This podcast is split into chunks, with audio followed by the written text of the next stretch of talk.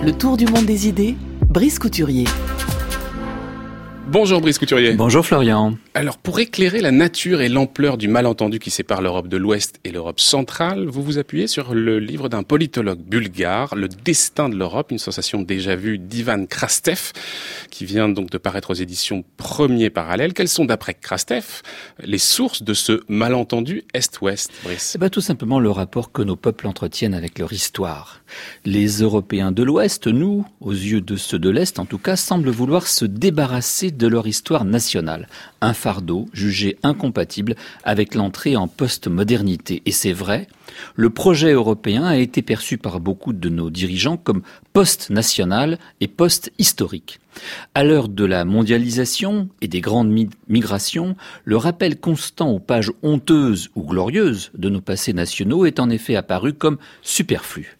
Et on peut comprendre pourquoi Français et Allemands en particulier ne sont pas très enclins à ressasser un passé marqué par tant de désastreuses hécatombes. Mais de l'autre côté, à Prague, Budapest, Varsovie ou Bratislava, on n'est nullement désireux d'entrer en régime post-historique. C'est qu'on s'y est battu pour préserver une identité nationale fragile, menacée, souvent aliénée, et l'on n'est pas décidé à brader une souveraineté à peine reconquise sur le bloc soviétique et la Russie. Seul un Européen de l'Est plutôt classé à gauche dans son pays, peut écrire, comme le fait Ivan Krastev, La nation, à l'instar de Dieu, est l'un des boucliers que l'humanité s'est forgé pour se protéger de la mortalité et de la finitude. C'est dans le souvenir de notre famille et de notre nation que nous espérons continuer de vivre après notre mort.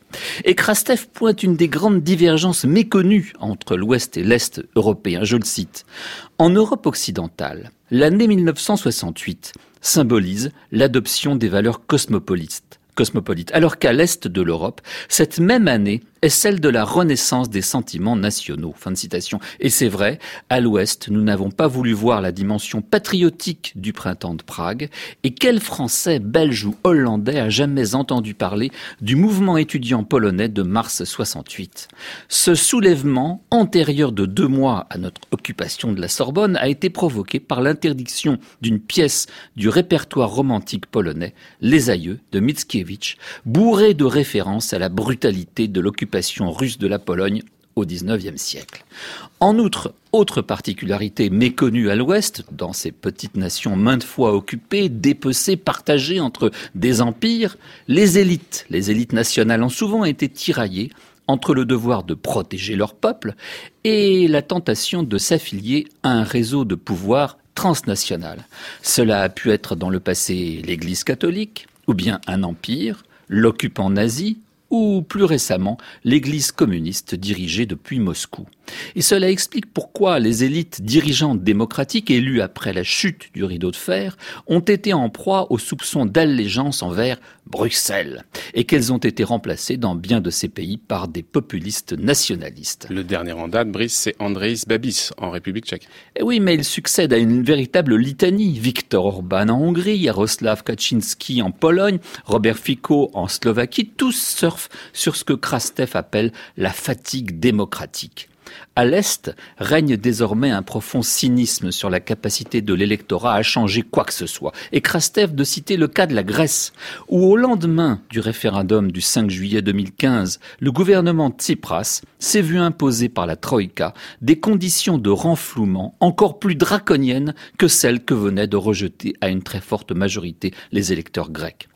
De plus en plus, et en tout, cas dans les pays dont les finances publiques sont délabrées, je cite, des politiques publiques apolitiques sont décidées à Bruxelles, tandis qu'à l'échelon national, les électeurs des nations débitrices sont privés non pas de leur droit de changer de gouvernement, mais de celui de changer de politique économique. Et conclusion de Krastev, aux yeux de beaucoup, les mots démocratie européenne sont rapidement devenus synonymes d'impuissance politique des citoyens. Fin de citation. Et c'est pour reprendre le pouvoir que les peuples se laissent convaincre de porter au pouvoir des personnages extravagants qui se présentent comme les porte-paroles du vrai peuple contre les élites cosmopolites.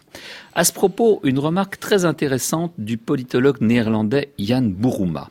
Comment expliquer que pour dégager, comme on dit les élites mondialisatrices, des majorités d'électeurs choisissent des millionnaires comme Trump ou Babis Pour répondre à cette question, Bourouma s'appuie sur les précédents du roumain Nicolae Ceausescu et du turc Erdogan. Ces deux personnages ont en commun d'avoir voulu marquer leur règne par la construction d'un palais gigantesque toujours plus grand que celui de Versailles. Et cette tendance au, au gigantisme néoclassique témoigne d'une mégalomanie de nouveaux riches. Elle est présente également chez Trump, célèbre pour son mauvais goût. Trump, qui comme le Shinawatra, renversé récemment par l'armée thaïlandaise, est le fils d'un magnat de l'immobilier. Ces nouveaux riches, conclut Buruma, partagent avec les laissés pour compte d'avoir souffert du mépris des élites de la culture et du goût. Ils se vengent qu'on les ait regardés de haut. La distinction, n'est-ce pas, comme disait Bourdieu, à méditer.